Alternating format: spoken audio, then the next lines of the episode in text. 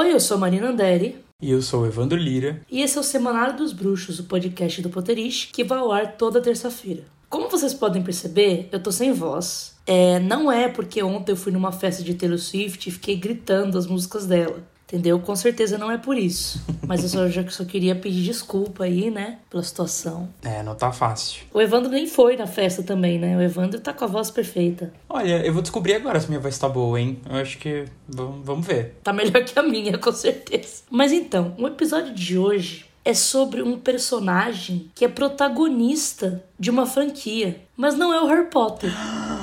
Oh my god. Esse episódio é sobre Newt Scamander, e é a primeira vez que a gente faz um episódio dedicado a um personagem de Animais Fantásticos. Então vai ser um pouquinho diferente, porque quando a gente fala de Harry Potter, a gente tá se baseando ali em sete livros. Mesmo que o personagem não apareça em todos, você tá se baseando em livro, tem um material base forte, né? Agora aqui a gente tá falando do Newt, são três filmes, que não necessariamente todos exploram ele, né, enquanto personagem. Então vai ser uma coisa um pouquinho. Acho que vai ser diferente, né? É, mas tipo, vai ser desafiador pra gente, assim, né? Exato. Então, vamos lá.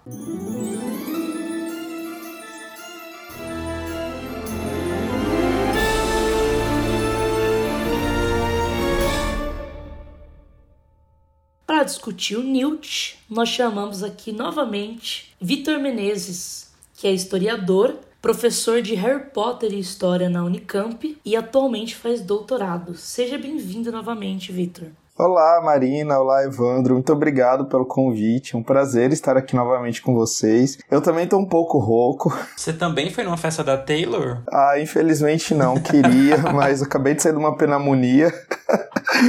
então fiquei alguns dias sem voz, mas vai ser um episódio muito bacana, assim. Todo mundo falando do Newt com a voz rouca. Mas, gente, muito obrigado. É um prazer estar aqui com vocês novamente. Ai, a gente que agradece, Vitor. Então vamos começar a nossa discussão uma coisa básica que é, para começar, o que, que, vocês acham do Newt enquanto personagem? Vocês gostam dele? Sim, eu gosto bastante do Newt. É, ele é o meu personagem favorito na franquia Animais Fantásticos e também está entre os meus cinco personagens favoritos do Wizard World, eu diria. Desde o primeiro filme, quando eu conheci, a forma como ele foi construído, caracterizado, que eu acho que a gente vai falar, vai explorar mais isso no episódio de hoje. É, o personagem me conquistou bastante. Então, eu sou uma pessoa muito suspeita para falar do Newt, porque eu já parto já dessa, dessa ideia de que é um personagem muito bacana, muito complexo, muito bem construído e que traz uma nova faceta sobre o que é ser um protagonista, o que é ser um herói também pro cinema contemporâneo. Uhum, não, eu super concordo com, com o Victor. Eu também gosto muito do Newt. De fato, não é uma escolha óbvia, né? Ali para ser um rosto de uma franquia. É um cara muito diferente dos outros tipos de protagonistas, sim. Ele foge desse arquétipo do herói, do homem viril, enfim. E eu realmente acho muito, muito legal que esse seja o rosto da franquia, né? Esse cara tímido, desengonçado, assim. Eu, eu realmente gosto bastante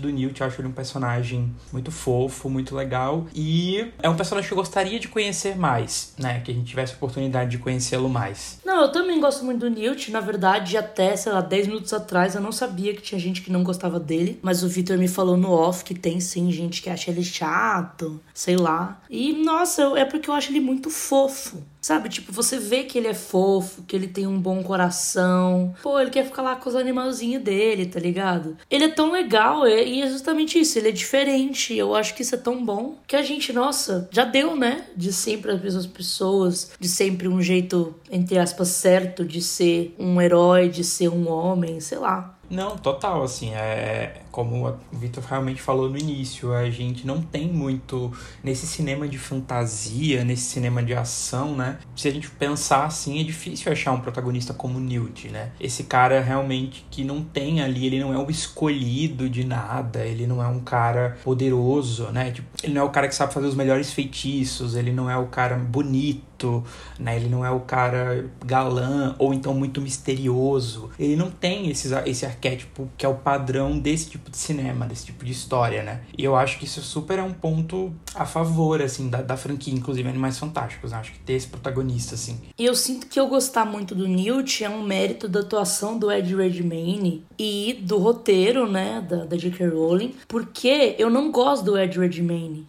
Então, ele fazer um personagem, eu gostar do personagem, então realmente ele personificou muito bem aquilo ali. Além de que, falar uma coisa, gente, eu sou contra homem feio. Não tipo assim, no dia a dia. Mas em filmes, porque mulher nunca pode ser feia. Se ela é feia, ela é sempre. Ou é porque ela é uma bruxa, ou é porque ela é uma pessoa, sei lá, fora da sociedade. Tipo assim, gente estranha. É sempre vilão ou tá no alívio cômico, né? Então eu acho que se não pode ter mulher feia, não pode ter homem feio. É uma questão de igualdade de gênero. Mas enfim. Adorei, faz todo sentido, Mariana.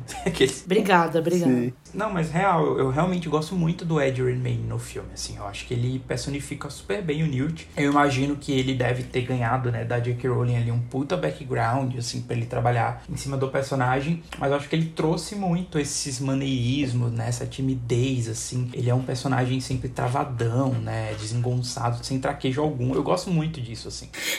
É que é muito, é muito bom o Evandro, assim, tipo, falando todos os defeitos possíveis. Não, porque, sabe, tipo assim... É. E eu adoro isso.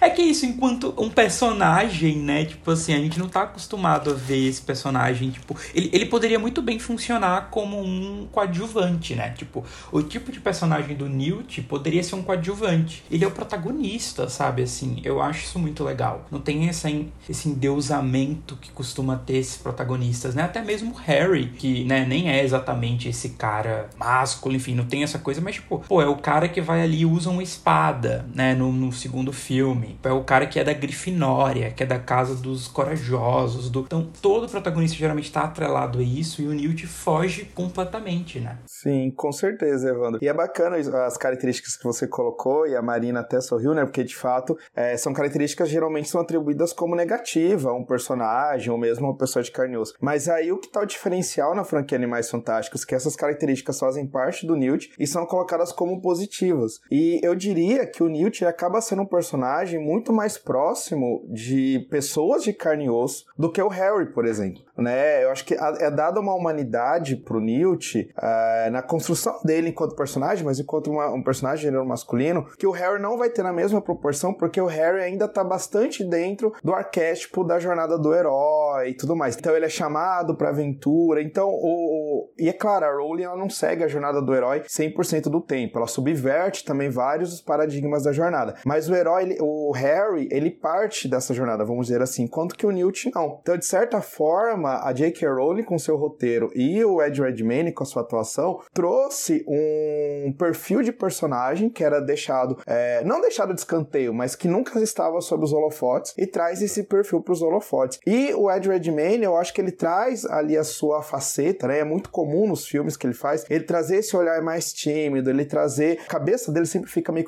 que abaixada nas cenas que ele tá conversando conversando, ele não é muito de olhar no olhar dos outros personagens, não tá só em Animais Fantásticos. Inclusive, isso faz com que alguns fãs leiam o Newt como um personagem que tenha algum nível de autismo, né? E isso não tá explícito em nenhum momento no roteiro, e nem a Rowling falou em algum momento sobre isso, mas essa interpretação por parte de muitos fãs, que eu discordo a priori, vem muito da atuação do Ed, dessa forma do Ed fazer um personagem, fazer um protagonista. Então eu acho que é interessante a gente pensar que foi uma junção de vários fatores ali que acabou criando um personagem bastante inovador quando a gente pensa enquanto personagem masculino, enquanto herói, principalmente de um filme de blockbuster, de fantasia e tudo mais. Uhum, nossa, perfeito. E é muito legal também que essas coisas, né, que a gente citou, tipo assim, ah, que ele é tímido, que ele não tem traquejo, isso nunca é colocado muito em pauta no próprio filme, né? Tipo assim, geralmente, sei lá, se um protagonista ele tem, entre aspas, esses defeitos, né? Geralmente isso é sempre um ponto, né? Tipo, é ser trazido. E Animais Fantásticos, não. Ele é assim, acabou. A história não é exatamente sobre ele ser assim assim, não gira em torno disso, né? Tipo, é, é sobre outra coisa. Eu também gosto dessa da forma como normaliza, né? Isso não é uma questão que é discutida, tratada, né?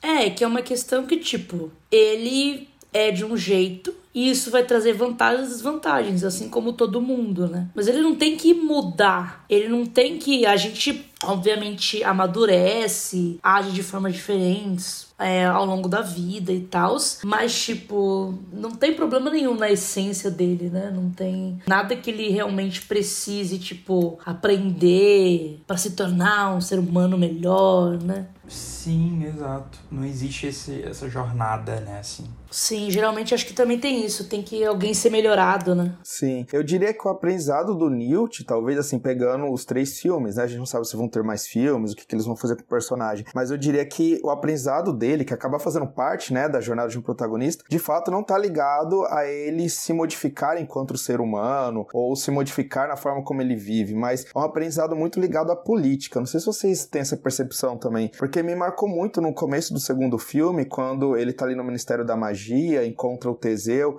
e aí ele fala pro Teseu, não escolho lados, né? E aí no final do segundo filme, depois da morte da Leta, do discurso do Grindelwald e tudo mais, ele fala, agora eu tenho um lado. Então é interessante que esse aprendizado do personagem tá ligado a uma jornada política, que, querendo ou não, é um dos temas centrais de Animais Fantásticos, né? As questões políticas, a ascensão de um líder autoritário e tudo mais. É muito interessante isso que você trouxe. Realmente, porque é de, de você ver, de você começar a ter consciência social e consciência política de tipo, peraí, olha o que tá acontecendo no mundo. Logo, faz sentido ou não faz sentido eu continuar na mesma posição que eu tô? É necessário que eu me posicione ou não é? Enfim, a pessoa tem que ver de acordo com as morais e também às vezes com a situação dela, né? Às vezes você tá com uma situação, sei lá, o Teseu, no caso, que é Auror, ele vai ter que lidar com umas outras coisas, né? Ele tem, ele trabalha pro Estado, né? Então tem coisas que ele não vai poder falar, que ele não vai poder fazer estando ali. Ele pode optar por sair, né? Por exemplo. Não, e faz todo sentido, né? É, faz todo sentido também essa coisa do Newt não tomar partido, pelo menos no início, porque exatamente ele é essa pessoa uh, muito fechada, muito introspectiva, né? Então ele deve ser doloroso para uma pessoa que tem esse tipo de personalidade realmente se colocar nessas situações, né? Tipo assim, o Newt em nenhum momento ele parece gostar de estar nessa situação, mas enfim, ele acaba entrando no meio disso e aí para ele eu acho que realmente é difícil, né? Tipo, estar nessa situação, uma situação onde ele tem que se posicionar, onde ele tem que agir. Ele não é, ele não tem esse perfil e aí ele precisa realmente aprender a fazer isso e total, faz todo essa constatação, faz todo sentido.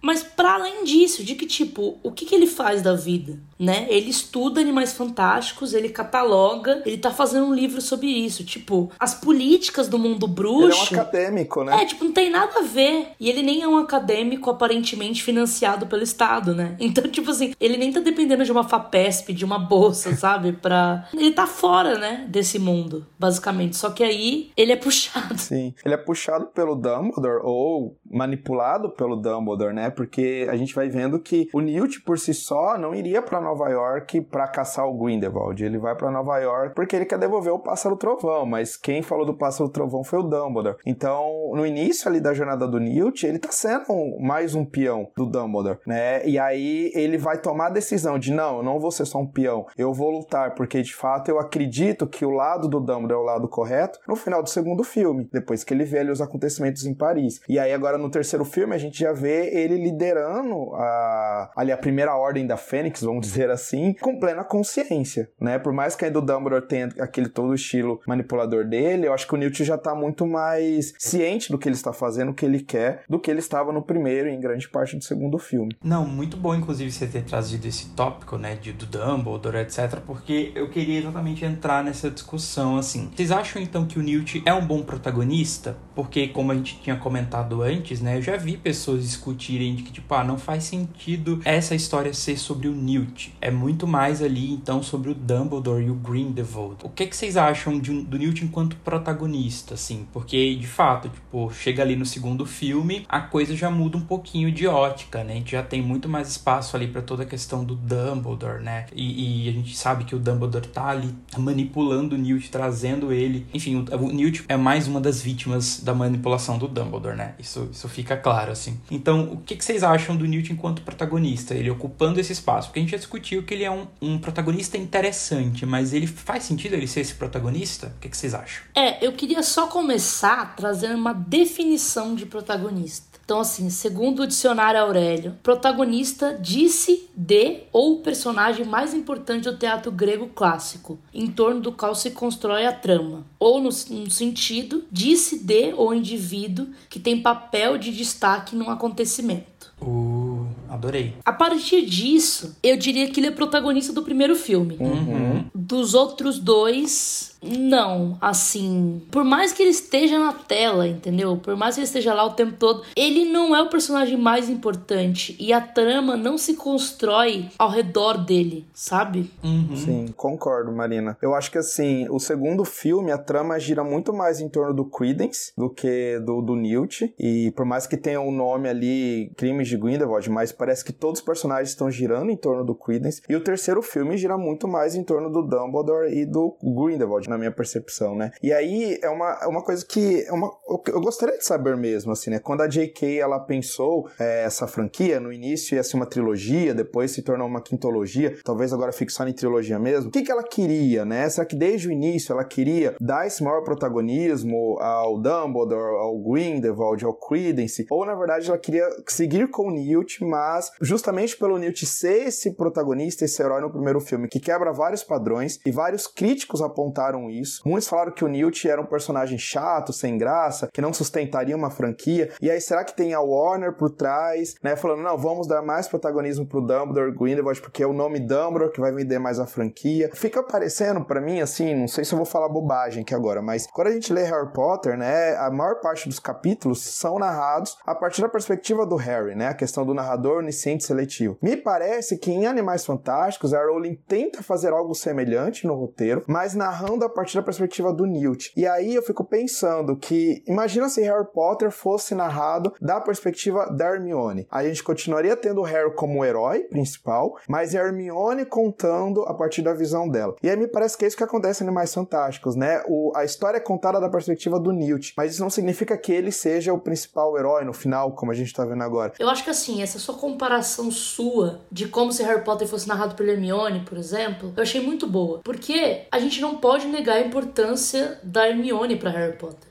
Ela é muito importante mas ela não é a protagonista, sabe? E realmente é a mesma coisa que o Newt, entendeu? Tipo, a história não é sobre ela. Os fatos acontecem que tá rodeando é o Harry, não é ela. E ela, pô, puta personagem, uma das personagens principais, mas a protagonista ela não é. E o Newt realmente ele foi caindo para esse lugar. Acho que às vezes não só de secundário, como de peão, né? Eu acho que no terceiro filme principalmente. Seguiu o que foi delimitado. Então, para mim, a questão é que, tipo, eu não acho que o Newt é o problema, né? Tudo que a gente trouxe antes, né? De que ele não é um protagonista convencional. O problema não é esse, não é por isso que ele não funciona como protagonista, é que a história vai por outro caminho. Agora, por quê e por causa de quem? Aí só na suposição mesmo, né? Não tem muito como saber. Sim. Eu fiquei bastante incomodado com a forma como o terceiro filme apresentou o Newt, assim, porque ficou parecendo que ele virou um, uma paródia de si mesmo. Então, assim, no primeiro e no segundo filme tem uma cena dele cômica, rebolando ou fazendo algo engraçado com o animal. Então agora a gente vai ter que ter isso também no terceiro filme. E aí tem aquela cena lá na prisão alemã que eu acho é, uma cena bastante tosca. É, eu sei porque que ela está ali, para dar ação, para dar alívio cômico, mas que para mim é uma das cenas que demonstra como que o Newt, que a gente já conheceu no primeiro filme, não tá sendo o mesmo no terceiro. Porque o Newt no primeiro filme, ele parou Nova York para salvar os animais. Ele tentou salvar um monstro, né? É, essa é uma diferença também do Newt quanto herói. No final do primeiro filme, ele não quer acabar com o monstro, que é representado ali pelo Credence, vamos assim dizer, que é quem tá destruindo Nova York. Não, ele quer salvar o monstro. E ele faz de tudo para salvá-lo. E aí chega no terceiro filme, ele entra na prisão e ele tá vendo presos políticos sendo assassinados por aquela mantícora. E ele só tá assim: dane-se os outros, eu quero salvar o Teseu, que é meu irmão, e ponto, acabou. E aí eu me perguntei, reassistindo o filme agora pro episódio, cadê aquele Newt que é bastante sensível à vida alheia, que quer salvar todo mundo? Isso talvez seja reflexo dessa diminuição do protagonismo dele, ou talvez seja resultado também do Steve Kloves não entender o personagem tal como a J.K. Rowling entende. Então, não sei se vocês concordam comigo ou não. Cara, eu concordo super. Inclusive, comentando com a Marina antes da gente gravar, eu até mencionei que, tipo assim, eu acho que o terceiro filme, ele não acrescenta em nada para o Newt. Tipo, tudo que a gente tá discutindo aqui é muito com base no primeiro e com um pouco do segundo. Mas, assim, o terceiro,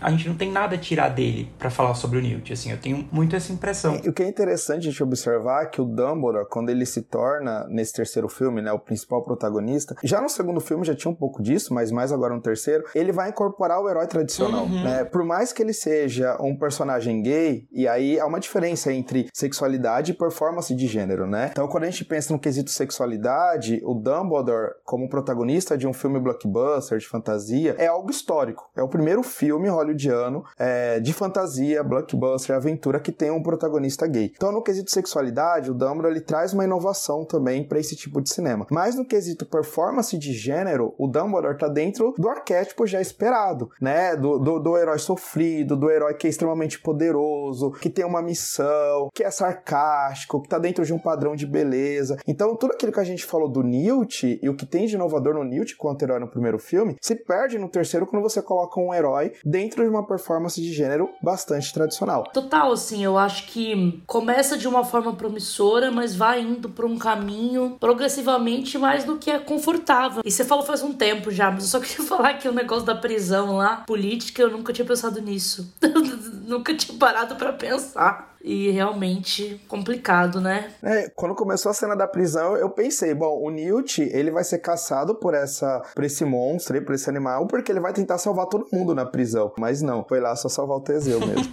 Não, é, inclusive falando sobre Teseu, eu queria que a gente discutisse um pouco aqui essa história complexa que é Newt, Teseu e Leta, que realmente assim é uma história que a gente sabe um pouco do que aconteceu com o Newt, na né, história dele com a Leta, né, que eles é, se tornaram muito amigos em Hogwarts, né, o Newt ajudava muito a Leta, né, que a Leta sofria bullying, enfim, ela tinha todas umas questões ali, eles ficaram muito próximos, se tornaram grandes amigos, né, e aí, enfim, ele foi expulso de Hogwarts porque ele tomou a culpa pela Leta, né? Não é uma coisa assim? Sim, eles nunca explicaram direito o que aconteceu, né? Mas o que dá a entender é que a Leta fez algo com os animais que colocou crianças em risco e aí o Newt assumiu a culpa. Mas os filmes nunca explicaram direito como foi e nem explicaram ainda como que ele conseguiu continuar com a varinha, se é que ele foi expulso de fato, ou se o Dumbledore conseguiu salvá-lo. Então isso ficou em aberto ainda nos filmes, né? Então é o, é o que eu me lembrava mesmo, algo do tipo. Enfim, beleza, aí a gente tem aí um gap gigante, de repente o, o Teseu, que é o irmão do Newt, está para casar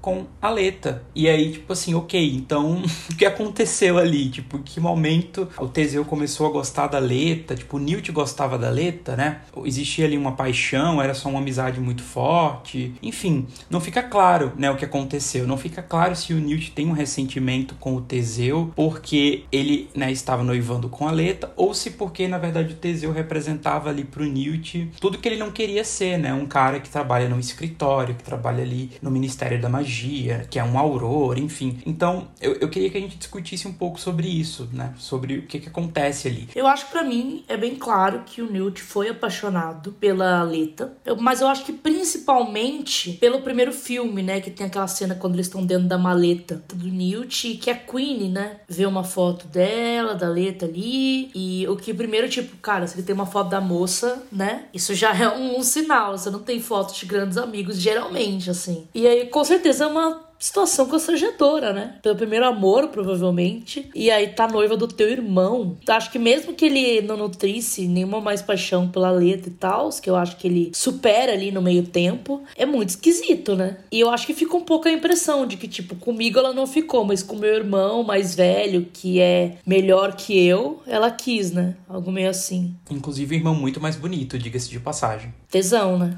Tesão Scamander. eu acho que, de fato, é, ele, como a Marina falou, ele, ele se apaixonou pela letra na época de escola, mas talvez ele nem tinha noção naquele, na, naquele momento, né? Nas cenas que a gente vê deles juntos, os flashbacks do segundo filme, me parece ainda muito uma relação de amizade, não de paixão. Então pode ser que o Newt tenha até demorado para descobrir que amava a Leta. E no início do primeiro filme, eu acho que ele ainda tá apaixonado por ela. Tanto que, como a Marina falou, se ele guarda a fotografia dela, é porque alguma coisa tem, né? Não é só porque ela foi a melhor amiga dele. Mas ao longo do primeiro filme, naqueles poucos dias que ele convive convive com a Tina, a Tina acaba se tornando um novo interesse amoroso dele. Talvez justamente porque o Newt já saiba, né, que a Leta está com o Teseu, que ele não tem chance nenhuma e aparentemente houve um afastamento entre eles, né, quando a Tina pergunta no final do primeiro filme, é, a Leta Lestrange gosta de ler, né, e ele fala, eu não sei exatamente o que ela gosta atualmente, então eles estavam afastados ou tendo um pouco contato e aí ele acaba se apaixonando pela Tina. E aí já no segundo filme a gente vê que ele tá apaixonado pela Tina. Ele vai para Paris não porque o Dumbledore quer que ele vá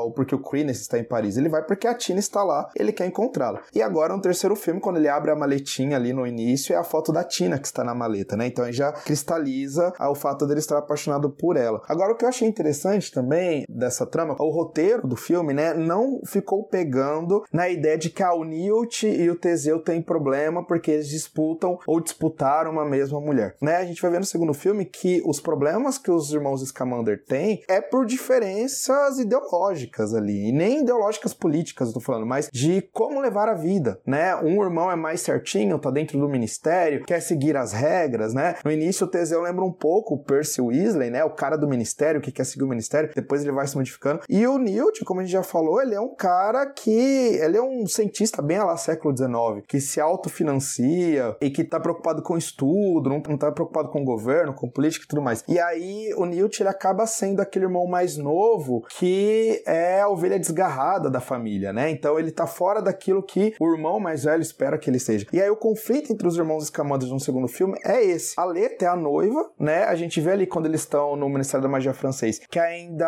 há uma certa uma certa timidez por parte do Newt de como falar com a Leta, talvez porque assim, ela deixou de ser a paixão dele, mas tem todo um passado mal resolvido. É esquisito, tipo, ela era amiga do Newt e aí eles não têm mais contato, sabe? Eles eram muito amigos. E ele era apaixonado por ela. Aí passou muitos anos e ela volta como noiva do irmão dele, tipo, e, e um irmão que ele não tem uma relação muito próxima, né? Tipo, acho que principalmente porque eles são de mundos diferentes, né? A gente não tem contato nenhum com os pais, né? Tipo, não sei se os pais do Newt estão vivos, se existe alguma coisa, mas com certeza existe meio aquele comentário, né? Ah, você aí tá viajando o mundo, vendo o bicho, e seu irmão tá noivo, trabalha no ministério, numa posição respeitada, né? Nem às vezes, na verdade, nem os pais do Newt são pessoas ruins, nada do tipo. Mas é, fica claro, né? Quem tá seguindo um caminho que a sociedade dita, né, como bem sucedido e quem não tá. Eu acho que traz essa complexidade mesmo, principalmente porque o que eu sinto é que, como eles não falam a mesma língua, basicamente, o Newt e Teseu, as coisas se desencontram. Sabe, quando o Newt vai lá, né, para aquela mais uma vez uma entrevista no Ministério da Magia no início do segundo filme, e o Teseu vai falar com ele, né, de tipo, ó, pô, mas aceita, mas faz isso, e o Newt fala, pô, não quero, não sei o quê. O Newt sente que o Teseu tá pressionando ele, querendo forçar ele a algo. E o Teseu, pelo menos na minha interpretação, ele tá querendo cuidar do Newt, tipo, querendo proteger ele, uhum. sabe? Querer que ele não passe por mais perrengue. Então aí é difícil, né? Porque um tem uma boa intenção, o outro tem uma boa intenção, mas eles não conseguem reconhecer isso um no outro.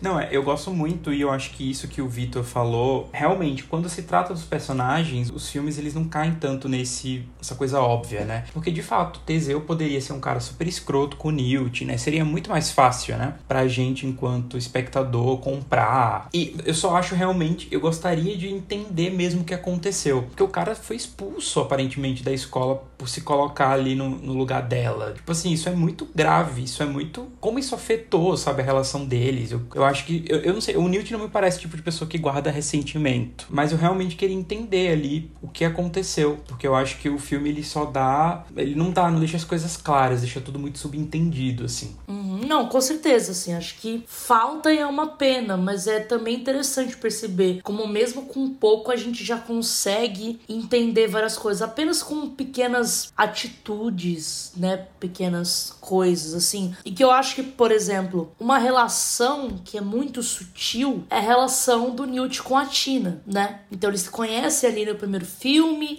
ela tá tentando recuperar a posição dela no Ministério da Magia dos Estados Unidos, ele tá tentando recuperar os animais, e ela tá tipo, meu Deus, no que que eu me meti, né? Assim, só vai piorar a minha situação, isso aqui. Mas eles acabam se encontrando, né? Eles acabam tendo uma relação ali de admiração mútua e de afeto. E aí você percebe, então, em cenas chaves que eles estão se gostando, né? No final, ele convidando ela para ir lá pro lançamento do livro dele. No início do outro filme, questão de ele tem recorte dela, ela acha que ele tá noivo da Leta e aí ele fica sabendo pela Queen que ela, sei lá, tá namorando alguém porque ela ficou magoada. E a cena que tem deles no Ministério da Magia, né? Antes de dar problema, mas que eles estão conversando e que ele fala dos olhos de salamandra, não sei. Gente, é muito fofo. Porque não é esse casal que, nossa, que 50 tons de cinza, sabe? Sim, eles vão dar um beijo apaixonado. É os dois ali tímidos, inseguros, tentando não falar muito para não se comprometer e não ser rejeitado, mas com um olhar e com algumas palavras você já vai entendendo, né? E, e isso é muito é diferente. É algo que você vê muito mais em tramas adolescentes, por exemplo, e não dois adultos, né? Eu acho muito fofo. O que, que vocês acham da relação do Newt com a Tina? O que eu acho interessante, Marina, é que essa cena que você cita do, no Ministério da Magia francês, só com os olhares deles e a questão da, da salamandra, de salamandras, tem mais química do que a cena do beijo do Harry com a Gina em Enigma do Príncipe, né? Pra gente ver como que você pode demonstrar química entre personagens sem necessariamente ter uma cena erótica, ter uma cena de sexo. Não sou nada contra cena eróticas, não sou nem um pouco puritano, né? Eu acho que em algumas histórias cabe, cabe muito bem, mas a gente vê uma diferença gritante aí de atuação e de roteiro mesmo. Aquela cena nos convence que eles estão perdidamente apaixonados um pelo outro e tem toda a timidez ali no meio, mas eles se amam, eles se desejam. Enquanto que Harry e Gina, quando eles se beijam no filme, né, no livro é diferente, a gente pensa, tá, por que, que eles estão se beijando, né? Que coisa mais xoxa. É, eu gosto bastante dessa cena. Cara, eu acho muito fofo, eu concordo com tudo que vocês falaram, assim, é de uma, é de uma sensibilidade, né? É, é engraçado, é fofo mesmo, realmente é um casal pelo qual você torce, né? E eu acho que realmente traz, e de novo denota essa, a forma como Newt é, diz muito sobre quem ele é, de fato, né? Tipo, a forma como ele tem essa leitura sobre os animais a um nível em que ele acha romântico dizer para alguém que ela tem, tipo, olhos de salamandra, né? Tipo, e a Tina acha isso fofo, né? Ela, os olhos delas enchem de lágrimas, assim, tipo, porque ela sabe que aquilo é honesto. Ele tá sendo ele, ele tá falando exatamente isso porque ele realmente tá apaixonado por ela, né? Uma outra pessoa poderia ter encarado de uma outra forma, né? Tipo assim, que merda é essa que você tá falando, cara? É. Uhum. E ela, tipo, gosta dele por quem ele é, né? Exato. Então logo ela vai apreciar isso. Eu acho que é realmente um casal que faz muito sentido e que combina muito com quem o Newt é. Não consigo imaginar ele como uma pessoa que teve muitos relacionamentos, sabe? Mas os que teve, uma pessoa realmente que tá ali, que, que se entrega e que foge desse perfil normal da, do homem, sei lá, sedutor e de tentar, às vezes, até passar um pouco da linha para conquistar a mulher. Não, tipo, ele, ele de forma alguma quer deixar ela desconfortável, quer ultrapassar algum sinal, né? Uhum. Ai. Ai, gente, é muito fofo. E que é isso? Não, tem tanto tempo de tela. Mas o, o que tem, você já fica tão. Quando ela aparece no final do terceiro filme, que eles se conversam ali em frente à padaria do Jacob, gente, também é muito fofo. E, e é um pouco. Eu acho que também agora tá um nível um pouco desesperador, né? Tipo, gente, pelo amor de Deus, vocês vão ter que casar e ter filho ainda. Então, tipo, vamos logo, porque que, que é isso? Sim, mas é, isso é muito J.K. Rowling, né? Casamento só no, no, só no epílogo.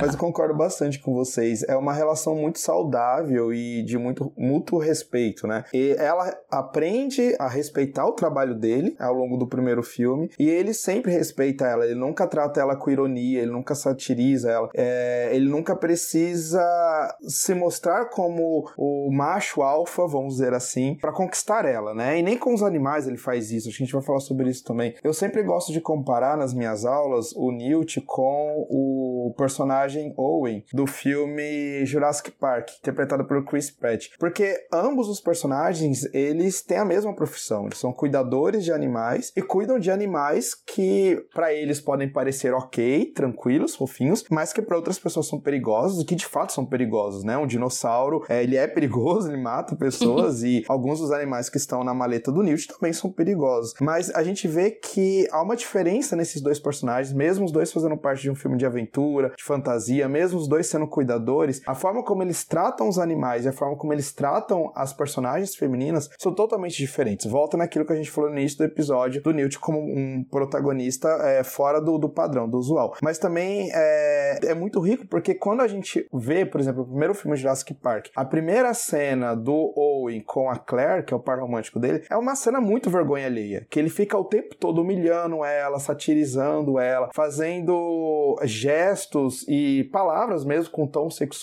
que deixa ela desconfortável em estar do lado dele. E isso é utilizado como alívio cômico, enfim, eu acho horroroso aquela cena. Já o Newt não, o Newt ele não precisa de nada disso. Na verdade, estar ao lado dele faz com que a Tina fique sempre confortável para ser ela mesma e tudo mais. Então, eu acho que os filmes acabam mostrando uma forma muito mais saudável de construção de romance entre opostos, porque no início da trama eles são muito diferentes, uhum. né? A uhum. Tina representa aquilo que o Newt não gosta, ela trabalha no ministério, ela é uma Auror e tudo mais, enquanto que ele é um cara que tá trazendo animais perigosos para Nova York. E aí eles aprendem a respeitarem a diferença e a exaltarem a diferença de um dos outros, né? E acabam formando uma equipe muito bonita. Tanto que a gente sente falta no terceiro filme da presença da Tina, e como a Marina falou, quando a Tina aparece, assim, meus olhos lacrimejaram. Eu fiquei, ah, que cena linda, e toca a musiquinha lá dela e tudo mais, é muito bonito. Sim, e até, né, no segundo filme, né, como o Newt, sei lá, não sente que tem que ser um machão ou qualquer coisa, e não se importa também da Tina claramente ser muito mais poderosa que ele, né, tipo, lutar muito melhor, essas coisas assim, de quando ela lança um feitiço no Teseu, né, e aí ele fala, tipo, meu Deus, esse é o melhor momento da minha vida. tipo, ele só fica tipo, uau, né, não é um, nossa, porque ela me defendeu. Tipo, que da hora que ela me defendeu, sabe? Sim. E é uma coisa que eu acho bacana a gente pensar, né? É, atualmente está em pauta, hoje é uma, agenda, é uma agenda, né, muito importante de ter mulheres é, empoderadas no cinema, de ter heroínas com participação e tudo mais. E é uma coisa que eu sempre falo, não basta você querer que tenha novos perfis de personagens femininas. Precisa que a gente queira também novos perfis de personagens masculinos, porque sendo personagens heterossexuais, eles vão se relacionar no filme, né? E não adianta nada você pensar só em modificar o padrão de mostrar mulheres no cinema, mas continuar mostrando homens como esse Owen aí do Jurassic Park, que tá ali sempre se exaltando, sempre humilhando a personagem feminina e aparecendo como gostosão bonzão. Então, isso eu acho que Animais Fantásticos faz muito bem também, né? Ele não só traz um novo perfil de herói, mas também um novo perfil de heroína. Eu acho que a gente tem na Tina, por exemplo, um exemplo mais completo de uma personagem feminina empoderada do que a gente tem, por exemplo, para citar o que tá na moda agora, House of the Dragons, ali com a rainha Rainira, que muitas pessoas acham que, ah,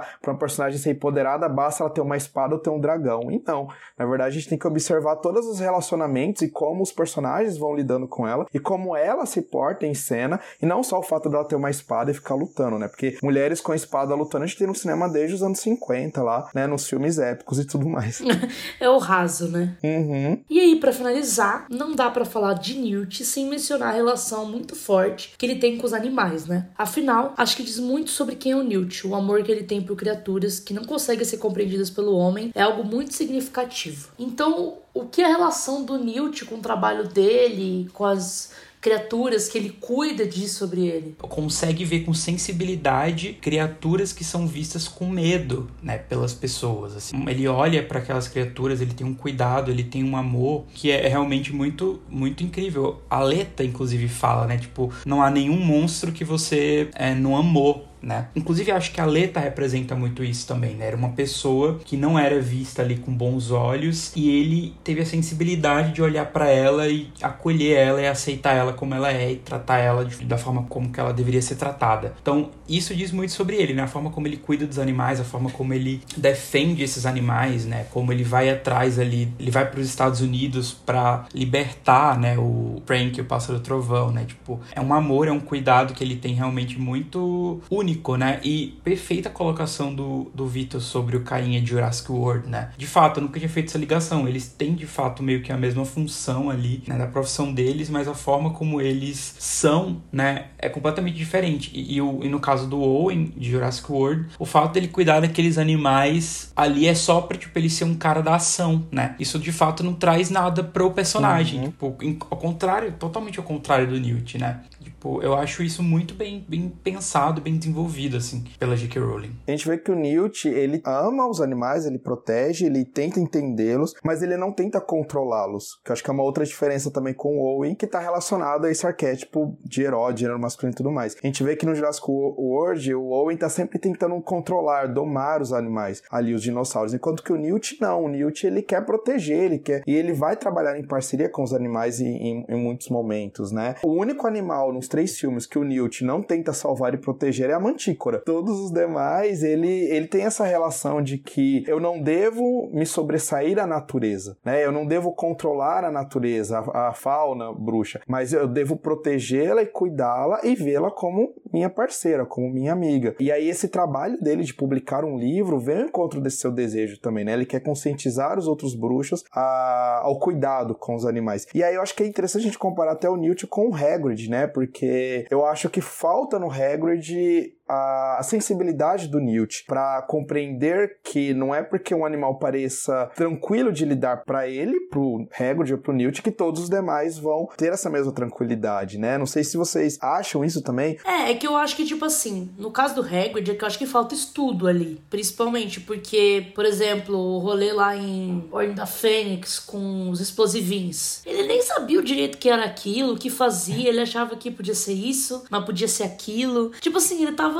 usando a aula dele para poder ter uma desculpa pra ter os bichos, tá ligado? Então, assim, ele não, realmente ele não é uma pessoa, um, um bom professor, uma ótima pessoa, muito bem intencionada. Mas não é um cara com uma didática muito boa, não é um cara, enfim, que de, de fato vai lá e planeja a aula e pensa sobre isso. O Newt, eu realmente vejo ele como uma pessoa muito estudiosa, que realmente ele, ele vê os animais, ele identifica o que é, identifica como que cuida e como como que, sei lá, faz para não avançar. Ele realmente sabe muito, né? E aí eu acho que ele tem essa compreensão de tipo, beleza, esse animal aqui precisa de ajuda, né? Vou aqui ajudar. Ou esse aqui é incompreendido. Eu acho que o trabalho dele, suponho que deve ter mudado como a sociedade bruxa vê os animais fantásticos, porque começou a ser material de Hogwarts. De Overmorning também, né? Exato, as pessoas começaram a estudar isso na história. Então, se antes havia medo, agora existe um entendimento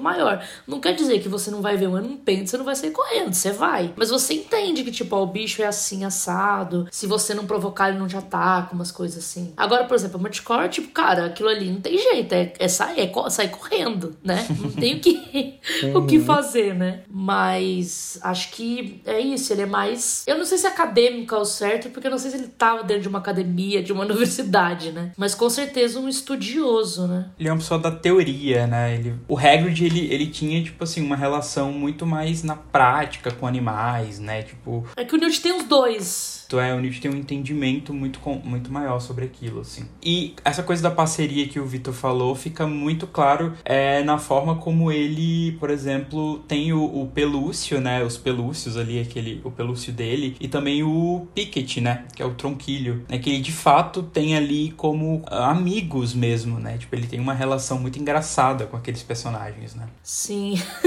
ah, é muito legal isso, né? De que, tipo, beleza, tem os animais que ele tá ali cuidando, né? Até até porque ele não tem o interesse de. Pelo que me parece, não é que tipo ele tá ali catalogando, ele quer salvar para ter um zoológico particular. É porque ele tá cuidando daqueles animais para eventualmente devolvê-los a algum lugar ou para protegê-los também, se eles têm algum lugar de risco, enfim. E aí o, o, o, Ted e o Pickett, né? O Ted é o pelúcio. É tipo, cara, não precisa necessariamente de cuidado dele, sabe? Tem os rolês dele lá, só que aí acabou que ele tem uma afeição maior, ele deixa eles saírem. Eles ajudam também, né? Ali naquele. Eu achei muito legal aquela cena do terceiro filme, né? Que, que dá o. A viada mãe lá. Qual que é o nome?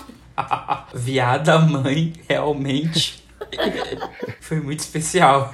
O Tilly. A Tilly lá dá luz e tal, e aí acaba que, enfim, tem todo o rolê com o Credence. E aí, pô, o Pickett abre a maleta, chama o Pelúcio, o Pelúcio vai lá embaixo, chama quem precisa ajudar, aí sobe, eles levam o Newt, resgatam. Realmente é pessoas que ele pode contar, eles ajudam eles também a sair ali da, da prisão. Isso é legal, né? Realmente uma. São brothers, são brothers. São brothers, é. Tá mais pra um cuidador do que pra um pai, né? Ele não tá mandando ninguém, não tá? Isso é bem legal. Sim. E nem domesticando ninguém, né? Uhum. É, exato. Tanto que essa preocupação de, de transformar a maleta dele nos habitats, né? Realmente ter esse cuidado de, tipo, ó, cada um aqui tá num lugar pensado para ele estar, né? Ele realmente quer que esses animais tenham vidas boas, né? Uhum. Ai, que fofo, Newt, né, gente? Que homem. É isso, gente. Assim, realmente o Newt é um personagem muito legal, que merecia mais espaço. Queria conseguir saber mais dele do que. Se a gente já gosta dele, né? Tendo um acesso meio limitado, que, por exemplo, se fosse um livro, a gente saberia bem mais, com certeza. Mas eu acho que é muito legal a forma que ele é construído, como ele age. Realmente é uma pessoa que tenta fazer ali o seu melhor, né? O, o Dumbledore fala, né? Você não se pergunta se aquilo vai te dar poder né? Vai te beneficiar ou não. Você só se pergunta se aquilo é certo. Isso é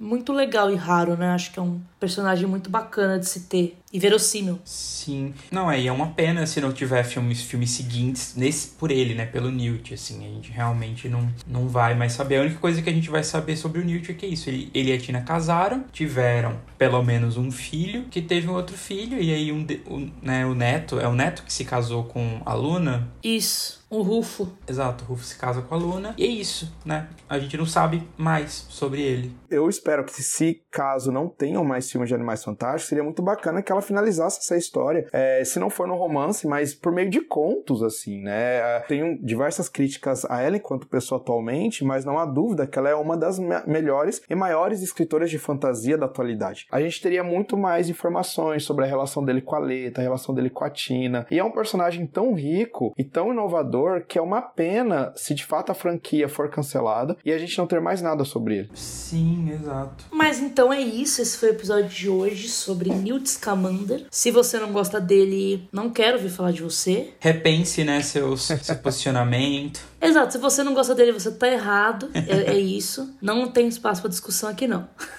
Vitor, quais são suas redes sociais? Onde o pessoal pode te acompanhar? Beleza. Bom, mais uma vez, Marina e Evandro, muito obrigado pelo convite, pelo bate-papo. Foi um prazer imenso estar aqui com vocês, falando sobre esse personagem tão fantástico que é o Newt Scamander. E para quem quiser acompanhar mais o meu trabalho, as discussões que eu faço sobre Harry Potter, Animais Fantásticos, deixo a dica para seguir a minha página no Instagram e no Facebook, que é para além de Hogwarts. É uma página de divulgação científica, né? E o que, que significa isso? É, eu levo para essa página posts, podcasts, discussões bastante resumidas daquelas que eu faço dentro do mundo acadêmico, né? No meu doutorado atualmente eu estou estudando, né? Faz parte do meu doutorado é, os livros de Harry Potter e aí para criar os cursos que eu ministro na Unicamp, eu faço uma série de análises com a perspectiva da história e aí na página eu trago alguma dessas análises de uma forma muito mais resumida, muito mais didática. Então eu sempre falo minha página não é uma página de divulgação de notícias, é uma página de divulgação científica. Quem quiser se aprofundar é, nos temas, né, que eu falo, quiser conhecer mais, fica aí a dica para conhecer para além de Hogwarts. É, a gente tem alguns projetos também em paralelo com essa página, junto com a Vanessa Martins Martins. Eu tenho o clube de leitura Hogwarts Mil Histórias, que é um clube só sobre Harry Potter. A gente finalizou a primeira temporada esse ano, a gente tem um podcast também com o mesmo nome. E eu tenho também um clube de leitura pessoal, que é um outro projeto ligado para além de Hogwarts, que é o Liter Histórias, onde mensalmente a gente lê uma obra literária diferente, com o objetivo de analisar as relações entre essa obra literária e a sociedade dentro da qual ela foi construída. Então, quem gosta de clube de leitura, quem gosta de ir para além da, das linhas, né, entre linhas da obra literária,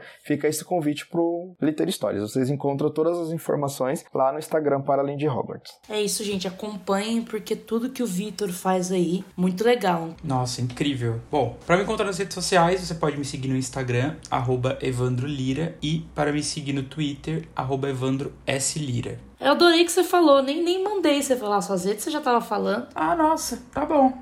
É, Achei que era... bem, não tem, mais, não tem mais respeito aqui não. Se quiser pode perguntar, que eu falo. Não, já foi, já foi, já falou. Ah, que absurdo. Minhas redes são todas Marina Anderi, Marina A-N-D-R-I, no Twitter, TikTok, Instagram, as principais. E aí, claro, não deixe de seguir o Potterish nas redes sociais. Arroba Oficial no Instagram e arroba no TikTok, no Facebook e no Twitter. E aí, claro, potterish.com para as últimas notícias do mundo bruxo. É isso aí. Muito obrigado a todos. Espero que tenham gostado do episódio. Beijos e até semana que vem. Tchau, Tchau gente. gente. Até semana que vem.